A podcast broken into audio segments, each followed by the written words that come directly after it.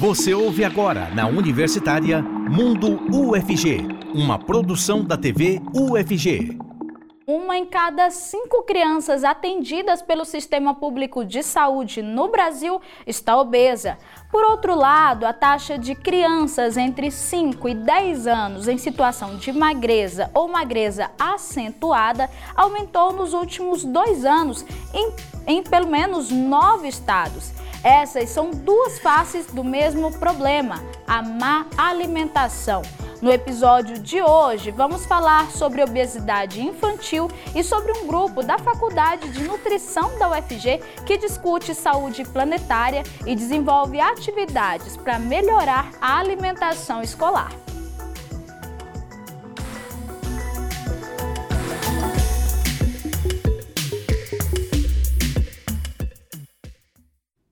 Ótima tarde para quem acompanha a gente na TV e um oi especial para os ouvintes da Rádio Universitária 870 AM. Seja bem-vindo e bem-vinda ao Mundo UFG de hoje.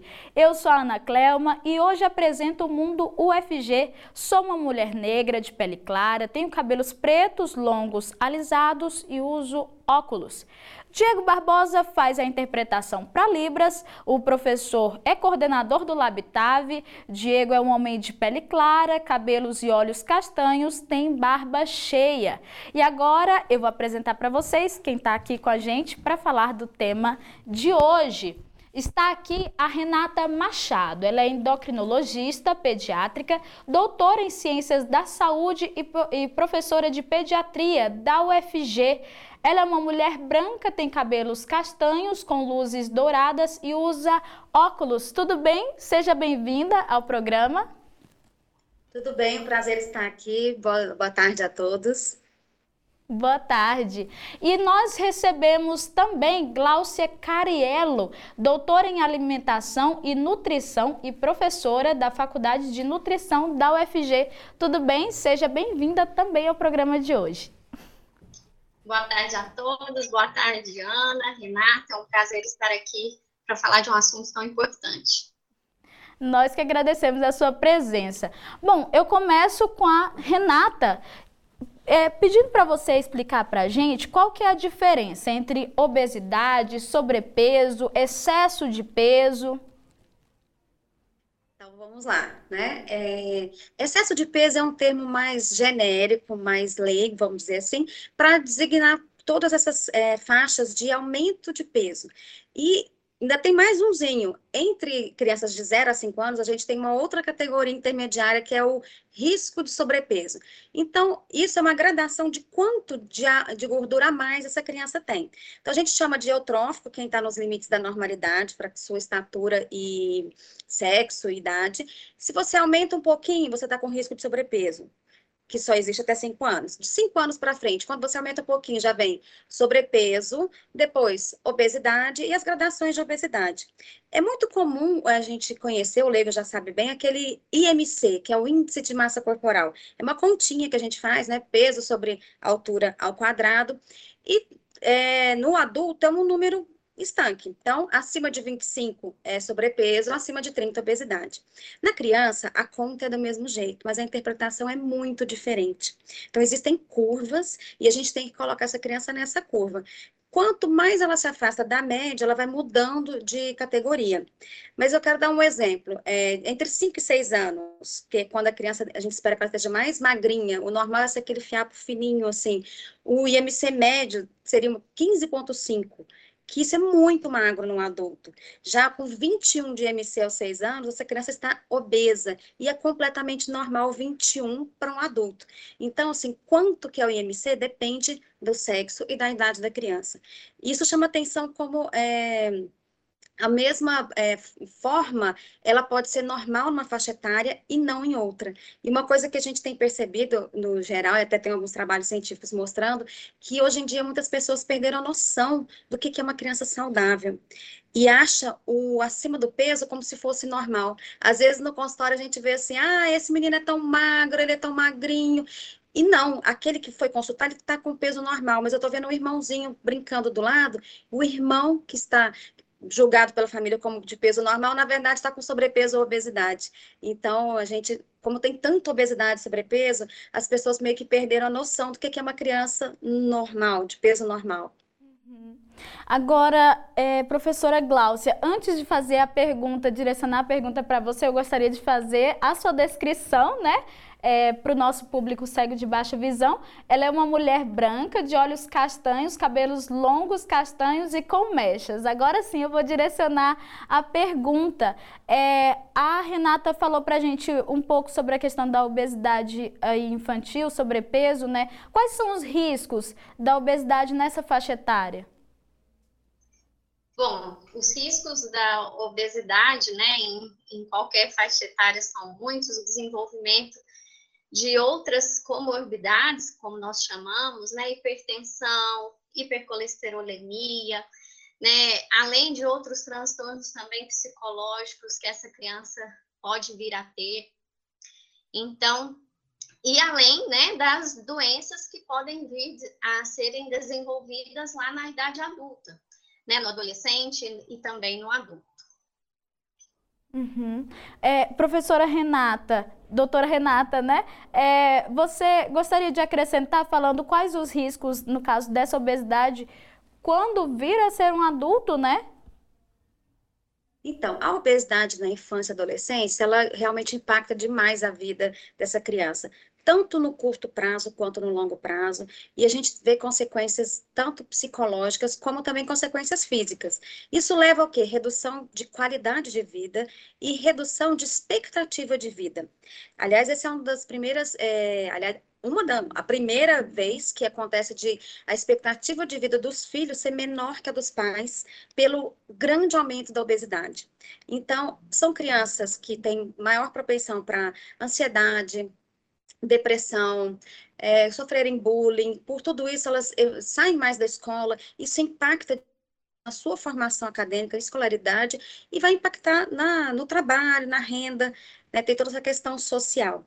As questões físicas podem acontecer ainda na, na, na, infância e adolescência. Então, as doenças, entre aspas, de adulto, podem já começar a cometer na infância. Fígado gorduroso não tem idade para acontecer. Pode, qualquer criança obesa pode ter fígado gorduroso. Resistência à ação da insulina, a síndrome metabólica, que junta né, uma série de coisas, alteração de colesterol e triglicérides, é, risco do, de diabetes ou, de, ou tendência ao diabetes. Então, tudo aquilo que a gente ouve falar no adulto pode acontecer na infância.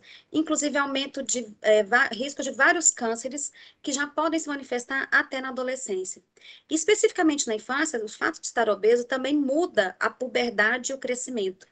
Eles crescem de uma forma diferente. Então, crescem muito, crescem muito rápido, mas avança a puberdade no geral, e tem menos tempo de, entre aspas, infância, né? A puberdade vem mais rápida, mais acelerada.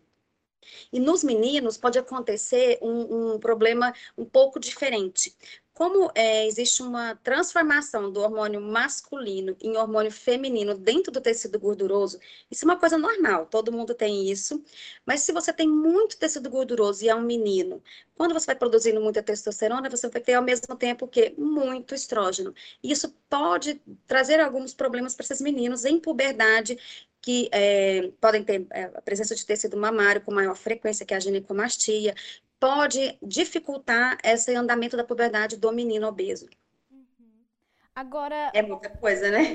É bastante coisa. A gente tem que cuidar da, da saúde, né? Da alimentação. É, professora Gláucia, aqui na UFG, na Faculdade de Nutrição, a gente tem grupos de pesquisa, grupos de estudos relacionados a essa área, né? Eu gostaria que você falasse um pouco para a gente sobre eles. Sim, é, eu, eu faço parte né, do grupo de estudos da obesidade, o GEL Goiânia, como a gente chama, que é um grupo de pesquisa voltado exclusivamente para estudar toda, todas as questões ligadas à obesidade.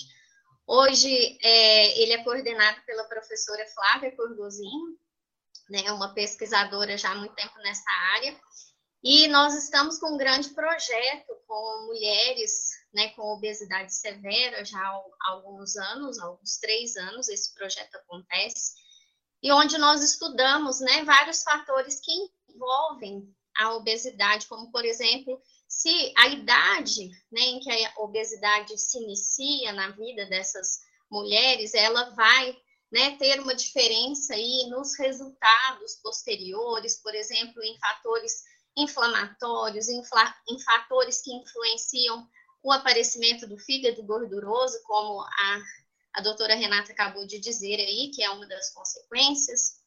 É, estudamos também o tecido adiposo em si, né? Se algumas características desse tecido adiposo, as células adiposas, têm alguma associação com esses fatores também, com aumento do fator de risco, entre outras coisas. Certo. Eu gostaria que você falasse um pouco mais sobre é, quem pode, quem participa ou quem pode participar desses grupos, né? Desse grupo especificamente que você falou agora e assim há quanto tempo que ele que ele existe, né? Por favor.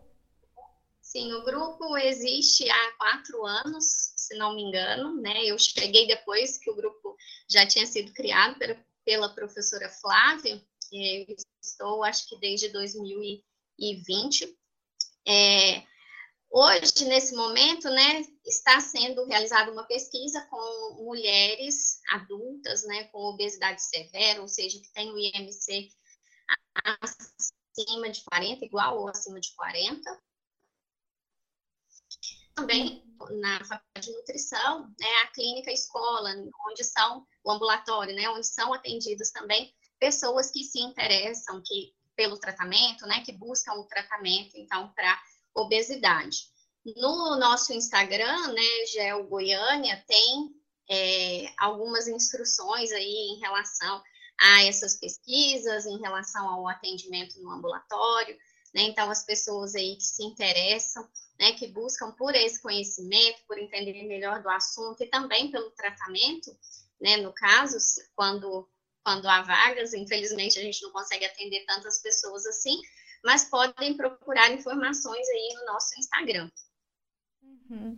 E por falar em informações, Renata, o que fazer no caso de obesidade infantil e quais cuidados tomar para não chegar né, a esse quadro? Ah, tem muita coisa para falar, mas antes eu queria também comentar sobre as pesquisas que a gente faz na Faculdade de Medicina também, né? A minha pesquisa de mestrado e o doutorado foram feitas com avaliação de polimorfismos genéticos, variantes de genes, comparando crianças obesas e crianças de peso normal.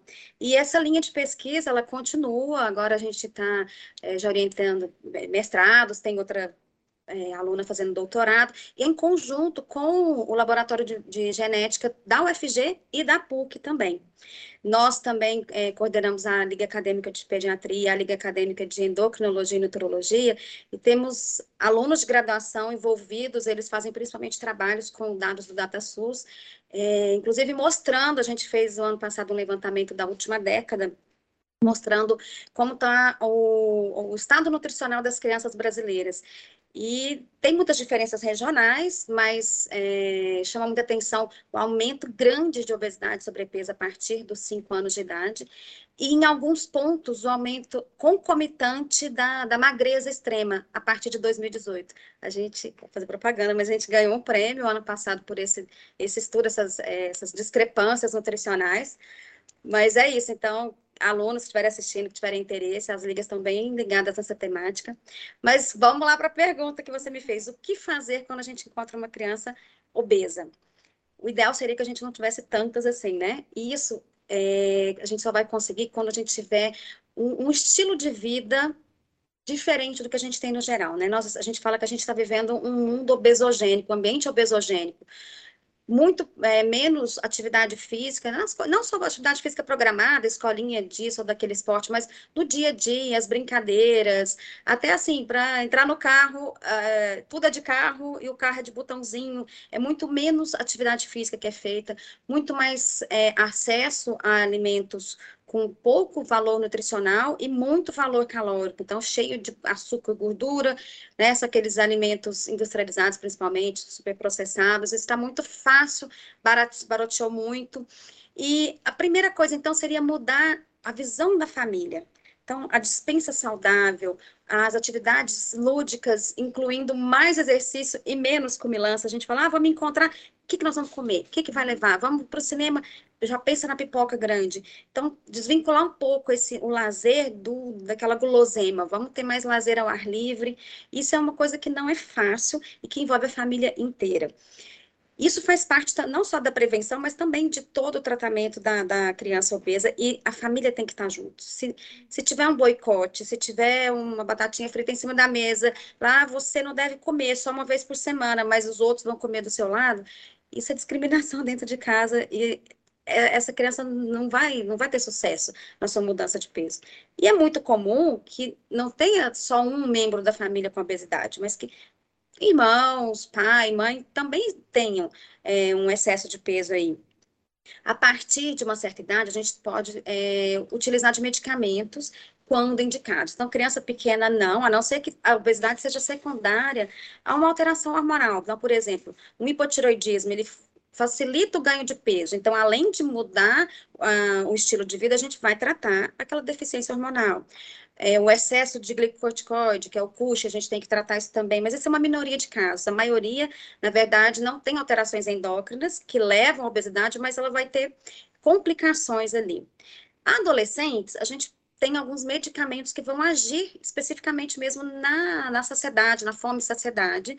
Então, em alguns casos, a gente abre mão desse recurso, até para não chegar no último recurso, que seria a cirurgia bariátrica, que já tem sido feita em adolescentes. Aí, quando chega na cirurgia bariátrica, eu falo, é porque nós falhamos, né? Nós já chegamos num, num limite extremo. Então, vamos evitar que essa criança chegue numa obesidade tão grave assim. Bom, eu quero aqui agradecer a presença de vocês. Gláucia, muito obrigada por vir aqui participar com a gente, debater esse assunto tão importante. Eu que agradeço, Ana, a oportunidade. Renata, muito obrigada também por participar aqui com a gente. Muito obrigada pelo convite e parabéns pela, pelas pesquisas, Glaucia, e vocês da UFG por trazer esse tema tão importante à tona.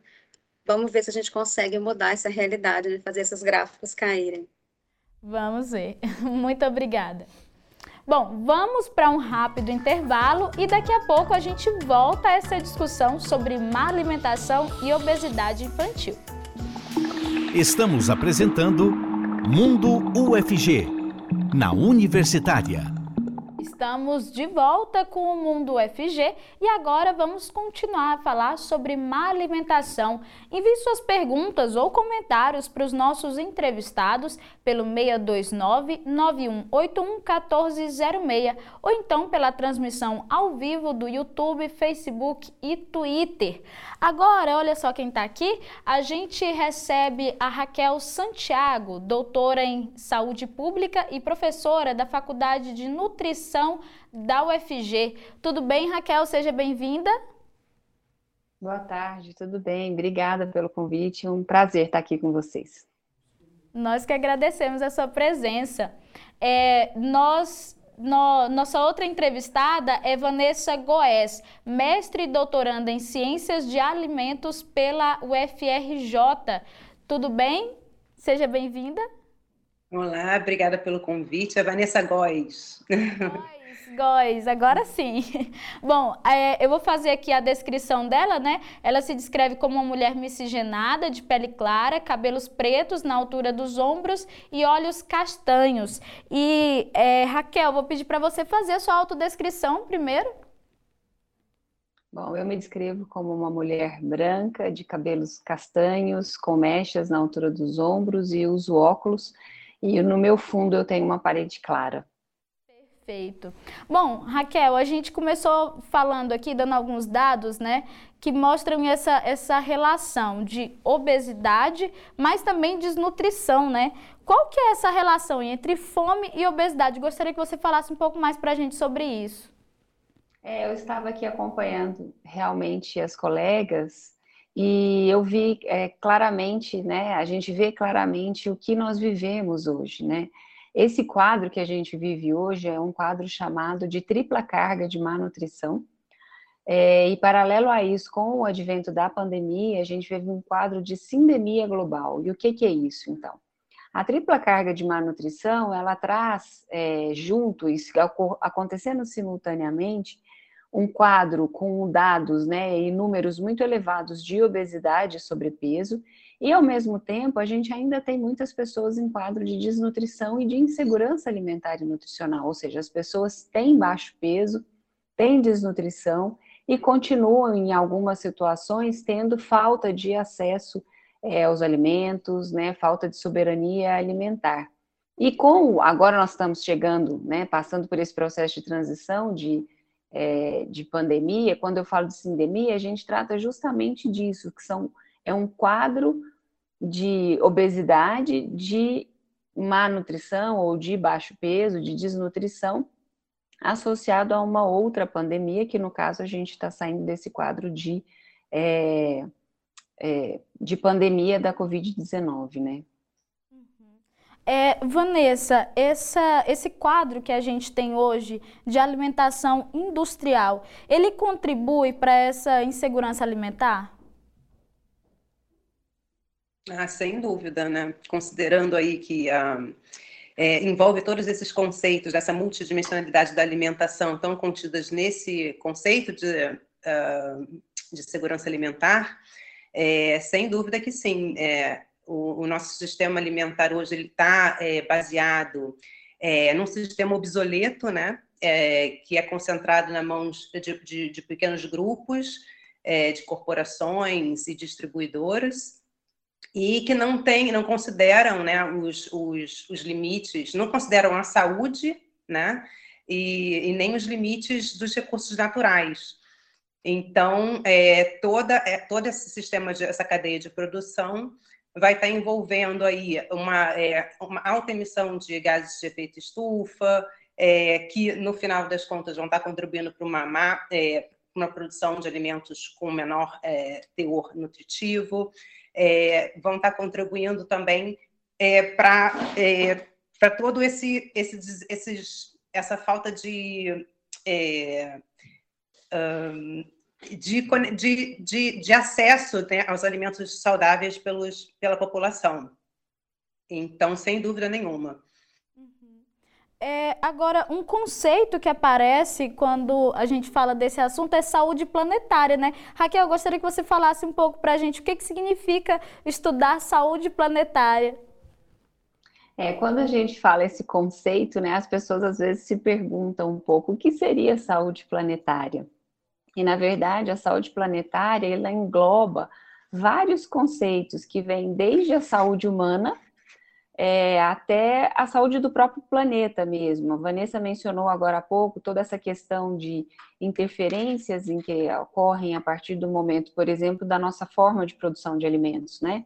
E isso daí traz é, não só um problema para a questão de mudanças climáticas, que é um impacto importante, né, a forma que a gente tem de produção de alimentos e a forma de consumo de alimentos, então a gente é, considera e define, traz um conceito de sistema alimentar mais sustentável que nós precisaríamos, então tem a forma de produção de alimento, tem a forma de consumo de alimento, a forma de é, produção de resíduo, como nós desperdiçamos isso daí, e todo esse conceito está intimamente relacionado à questão que a gente acabou de falar, né? De fome, ao mesmo tempo em que eu tenho quadros de obesidade altamente preocupantes em todas as faixas etárias da população, não só na infância e na adolescência, mas em todas as faixas e, e espalhado pelo planeta Terra todo, eu tenho uma alta produtividade de alimentos de uma forma pouco sustentável e, ao mesmo tempo, eu tenho pessoas sem acesso à alimentação.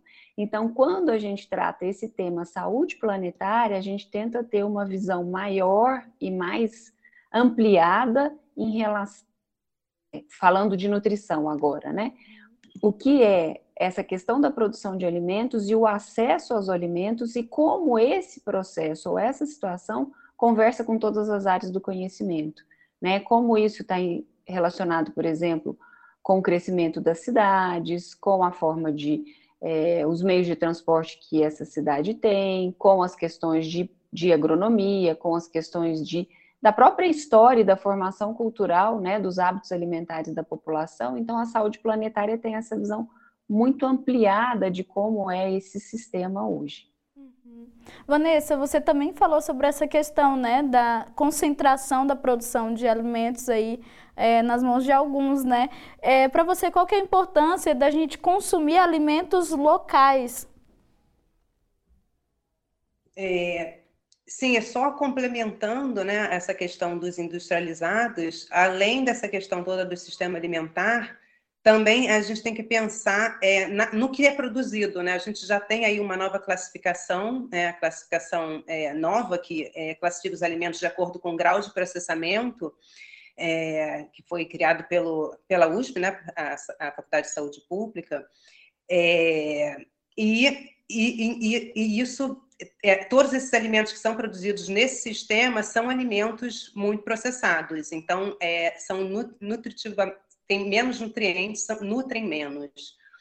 É, relação, então, a, a, importância também de, de trazer, né, de, da, do alimento local está relacionada com a soberania alimentar também, porque é, você vai estar estimulando né, o, o, consumo local, então você vai estar estimulando é, toda a comensalidade, né, o resgate de preparo dos alimentos em casa, da, do, das receitas familiares, do saber ancestral, vai estar tá, é, também é, é, né, estimulando, fomentando a produção da, familiar dos pequenos agricultores, né, estimulando aí tanto socialmente como economicamente uma, um, um, aumento aí da, na produtividade.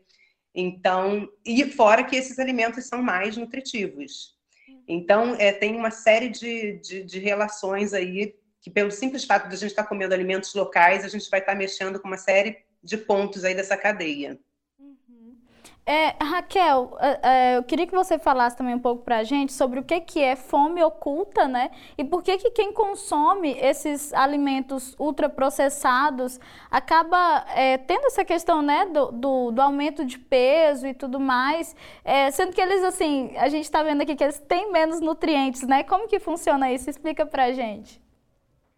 É, na verdade, quando eu falei agora há pouco carga da má nutrição é justamente isso, né? A gente tem, é, por um lado, um consumo excessivo de alimentos, um consumo, dados é, de pesquisas já vem mostrando que não é só a baixa é, qualidade da dieta, mas o excesso de consumo por uma uma acessibilidade muito grande e uma disponibilidade muito grande de alimentos que não necessariamente são alimentos saudáveis, a gente tem a desnutrição e a gente tem o que você, você perguntou agora sobre fome oculta.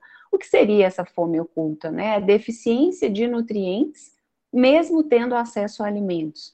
Então, eu como alimentos de baixa qualidade, de má qualidade, como que a gente poderia trabalhar isso de uma forma em que é, as pessoas têm acesso aos alimentos, elas comem. Um primeiro ponto que a gente precisa entender, e aí eu convido a todos que estão aqui nos assistindo agora ou em algum outro momento, que elas façam uma reflexão sobre o número de ingredientes que participam no dia a dia dessas pessoas, né? E já isso já é comprovado, já é descrito que no mundo a gente consome é, de 10 a 12 ingredientes no nosso dia alimentar inteiro. Por mais que eu tenha um consumo de diferentes produtos alimentícios, industrializados ou naturais, mas os ingredientes são os mesmos.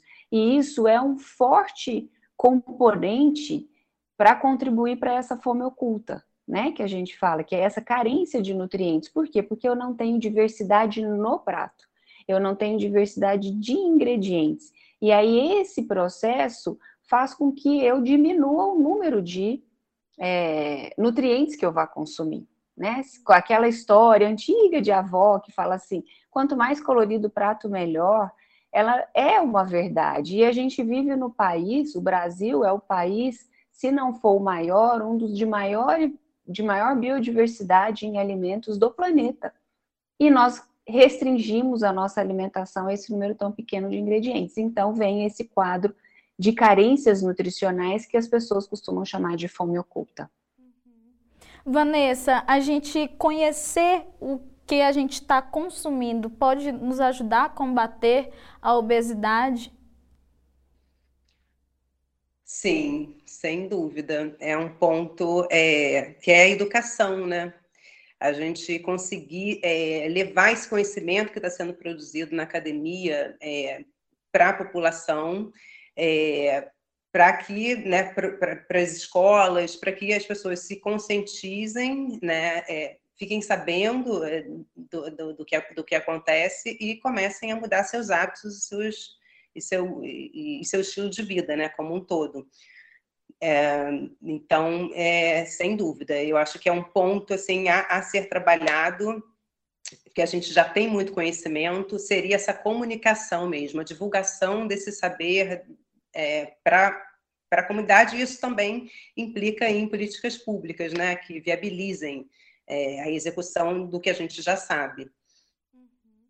Raquel, para além da questão da alimentação, a gente tem aí também a questão de praticar atividade física, né? Se exercitar. É, como que você vê essa questão de espaços públicos mesmo, né? É, os quais a gente tem acesso, a falta de acesso a eles. Qual que é essa relação com a questão da obesidade infantil e como, se a gente tivesse acesso a eles, né, poderiam nos ajudar a combater também a obesidade infantil? É, com certeza, esse, essa questão que Vanessa coloca aqui agora de comunicação e de estilos de vida, né, de acesso à informação, é preciso mesmo esse é, processo de comunicação para até esclarecer para a população a importância dela fazer ou praticar alguma atividade física, né? E aí entra, a gente volta lá no conceito de saúde planetária, quando você fala de espaços, né? Espaços próprios para que essas atividades ocorram. É, com o crescimento das cidades, com a, toda essa expansão né, da parte urbanística, a saída, é, a redução talvez de espaços públicos para que a gente possa ter a prática dessa atividade, e até mesmo a questão de segurança, né, de segurança pública, onde você possa fazer o seu deslocamento para atividades diárias é, mais próximas, primeiro, ao local onde você vive, e que essa, que se você tiver esse espaço, esse local que tenha disponível é, um caminho que você possa percorrer, a questão da segurança pública é muito importante para que você adquira esse hábito, por exemplo, de andar a pé e não andar só de carro.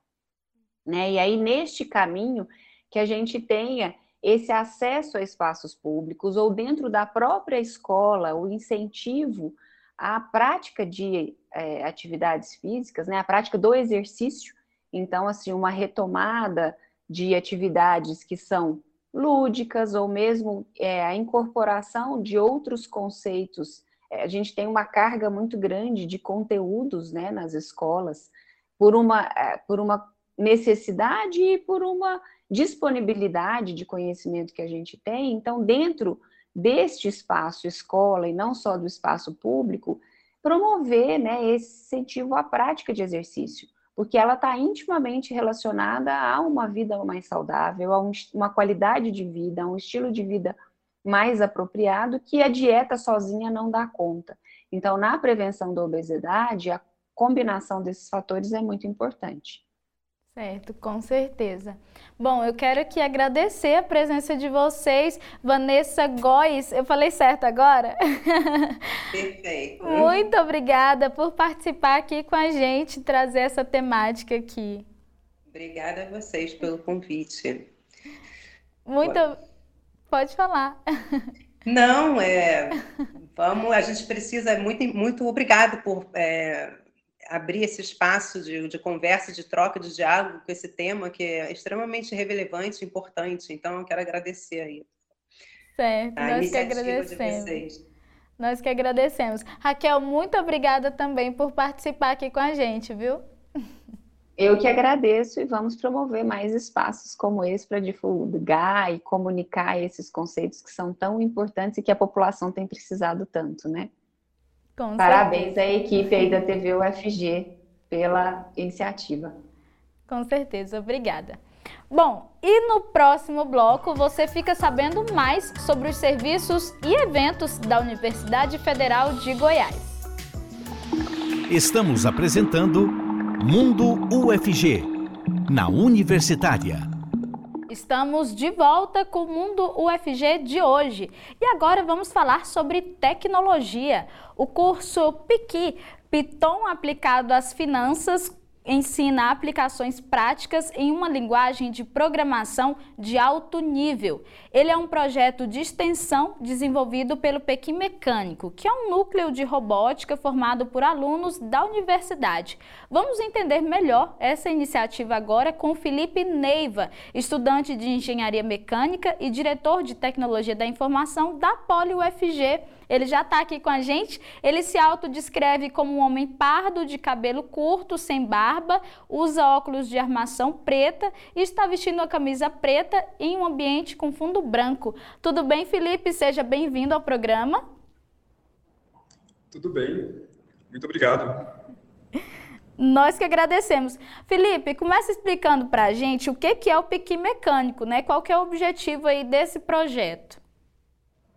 O Pequi Mecânico é um projeto de extensão da UFG. Ele fica sediado ali na Faculdade de Engenharia, no campus Colemar Natal e Silva. E a gente tem o objetivo de participar de competições de robótica com os robôs que nós produzimos. Uhum. E sobre esse curso, eu, falei, eu pronunciei certo o nome do curso? É isso mesmo? Eu falei errado. É, a gente fez um trocadilho com o nome do curso, é, PyKey, de Python e Pequi. Boa! Fala um pouco para a gente sobre o curso, como que ele funciona, qual que é o objetivo dele? O curso é, tem um objetivo principal de a gente arrecadar recursos para participarmos da competição de robótica chamada LARC, que é uma competição de robótica que acontece presencial esse ano lá no interior de São Paulo. E é um curso que ensina aplicações práticas de Python. Então, às vezes a gente estuda na universidade alguma linguagem de programação, mas a gente não vê muito aplicado. Então, esse curso tem o objetivo de ensinar essas aplicações práticas e também de arrecadar os recursos que nós é, precisamos né, para participar da competição.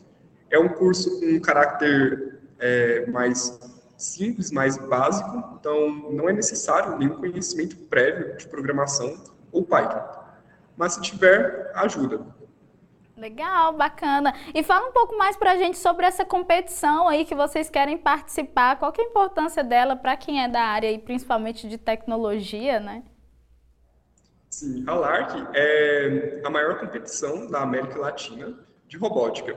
E, como eu disse, nosso principal objetivo aqui no Pequim Mecânico é desenvolver robôs para essas competições.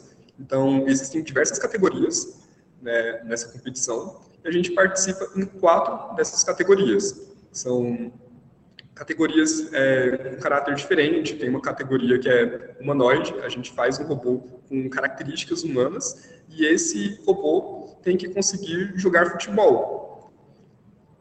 Certo. E vocês, a Poli UFG já participou outras vezes da, da competição?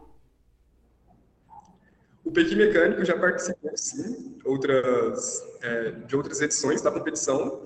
E a Poli UFG, só um adendo aqui, é, a Poli UFG é outro projeto de extensão que eu também participo aqui na UFG. Tá certo, não vamos confundir. É, e só mais uma pergunta: quem quer participar desse curso, como que faz? Tem que se inscrever? Tem que pagar alguma coisa, já que vocês querem arrecadar, né? Como que faz? Certo. O curso é, PyKey, Python aplicado às finanças, vai acontecer este sábado, dia 6 do 8, das 8 ao meio-dia. Ele vai acontecer no campus Colemar Natal e Silva, lá na Praça Universitária, na sala 200, que é uma sala de informática, para quem não tiver computador para levar. Para se inscrever, é, basta responder ao formulário de inscrição e realizar o pagamento de 20 reais, que é o valor que nós estamos cobrando pelo curso. E o formulário de inscrição ele está disponível em todas as nossas redes sociais, principalmente no Instagram, e também está sendo divulgado é, pelos meios da UFG. Uhum, perfeito, então. Então fica aí o convite. Felipe, muito obrigada por participar aqui com a gente e vir explicar sobre isso. E boa sorte aí. Tomara que vocês consigam arrecadar o, o tanto suficiente necessário. Muito obrigado, Ana. Tchau, tchau, até. Bom, e agora você conhece diferentes publicações da editora UFG. Tem obras para diferentes gostos, para quem quer entender mais sobre moda e sobre o adoecimento mental de policiais e também livro infantil. Hoje convido você a me acompanhar numa viagem literária pela editora UFG a nossa primeira parada é com a indicação do livro Chafurdos na Moda: Heróis e Vilões na História das Cópias. A obra discute o conceito de cópia na indústria da moda. Buscando expor a natureza conturbada do processo, o autor apresenta o conceito chafurdos, que em sua cidade natal remete à noção de confronto e confusão. Nossa próxima parada é uma publicação infanto-juvenil, ilustrada por uma criança. A surpresa, título que estampa o nome do livro, é também um fato que não está apenas no desfecho da história, mas em toda a sua narrativa. Nessa obra, o desenvolvimento do personagem ocorre por meio dos ensinamentos transmitidos pelo seu avô de forma resiliente e sábia. Encerro com a nossa última obra chamada Corpo Fardado: Adoecimento Mental e Hierarquia. Este livro é fundamentado a partir dos sujeitos policiais e o adoecimento mental deste grupo. A obra aborda questões sobre os significados atribuídos pelos policiais às suas experiências e o que essas significações têm a dizer sobre os indivíduos. Essas são algumas publicações disponíveis em editora.fg.br. Boa viagem, quer dizer, boa leitura!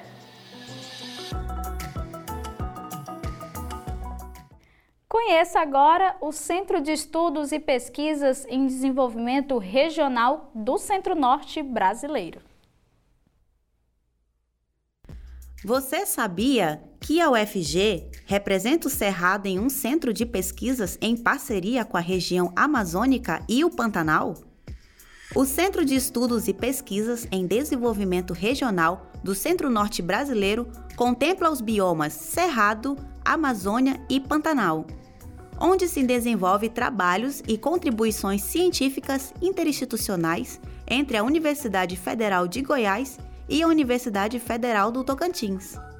O CDR realiza pesquisas, diagnósticos, mapeamentos e outras atividades que contribuem com o desenvolvimento regional, por meio da investigação dos problemas socioeconômicos e ambientais. Além de promover análises, subsídios, soluções e alternativas para problemas na área social, econômica e ambiental da região Centro-Norte. Se interessou pelo trabalho do CDR e deseja saber mais, acesse o site face.ufg.br.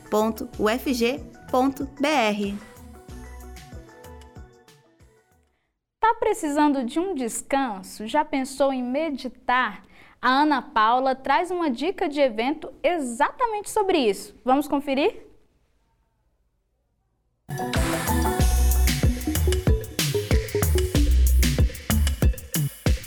Olá, tudo bem? Meu nome é Ana Paula Ferreira e começa agora mais uma Agenda UFG. Sou uma jovem mulher branca, de óculos cinzas e com cabelos castanhos, longos e lisos. Estou em um corredor de um prédio da UFG com janela de vidro dos dois lados. Vamos conferir os eventos e serviços da universidade? Vem aí a décima edição do Eri Goiás um evento realizado pelo Instituto de Informática da Universidade Federal de Goiás e promovido pela Sociedade Brasileira de Computação. Se interessou? Fique atento! O evento ocorre de forma presencial e excepcionalmente online, nos dias 25 e 26 de outubro, e a submissão de trabalhos vai até 16 de agosto. Para mais informações, acesse erigeo www.sbc.org.br. O Momento Cuidando de Si é um projeto aberto a toda a comunidade que surgiu como uma ação complementar das rodas de conversa com psicólogos e psicanalistas. A ação tem como objetivo promover autoconhecimento, interação, meditação, reflexão e relaxamento. O projeto é conduzido pela professora do Instituto Federal do Rio Grande do Sul, Luciane Oliveira. Se interessou? O Momento Cuidando de Si, Medita com Professora Lu, acontece toda terça-feira às 19 horas via Google Meet. Para mais informações, acesse o Instagram, infi_ufg. O programa de pós-graduação em Medicina Tropical e Saúde Pública do IPTESP UFG publica o edital para aluno especial destinado aos programas de mestrado e doutorado do segundo semestre de 2022. Podem concorrer às vagas de aluno especial o candidato que tem interesse no programa, mas ainda não está matriculado como aluno regular. Os candidatos podem se inscrever em até duas disciplinas. Fique ligado! As inscrições acontecem até 12 de agosto. Para mais informações, visite o site iptesp.ufg.br. E eu me despeço por aqui. Essa foi a agenda de hoje. Continue a acompanhar nossa programação. Até mais. Tchau, tchau.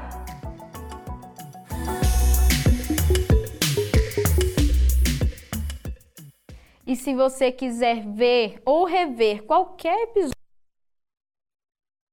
nosso canal no YouTube. Lá a gente faz a transmissão ao vivo e deixa todos os programas disponíveis também. Se quiser sugerir alguma pauta para a gente trazer aqui no Mundo UFG, entre em contato pelo nosso WhatsApp 629-9181-1406 e aproveita para já baixar nosso aplicativo também. Nele você assiste a programação ao vivo e pode nos mandar mensagem.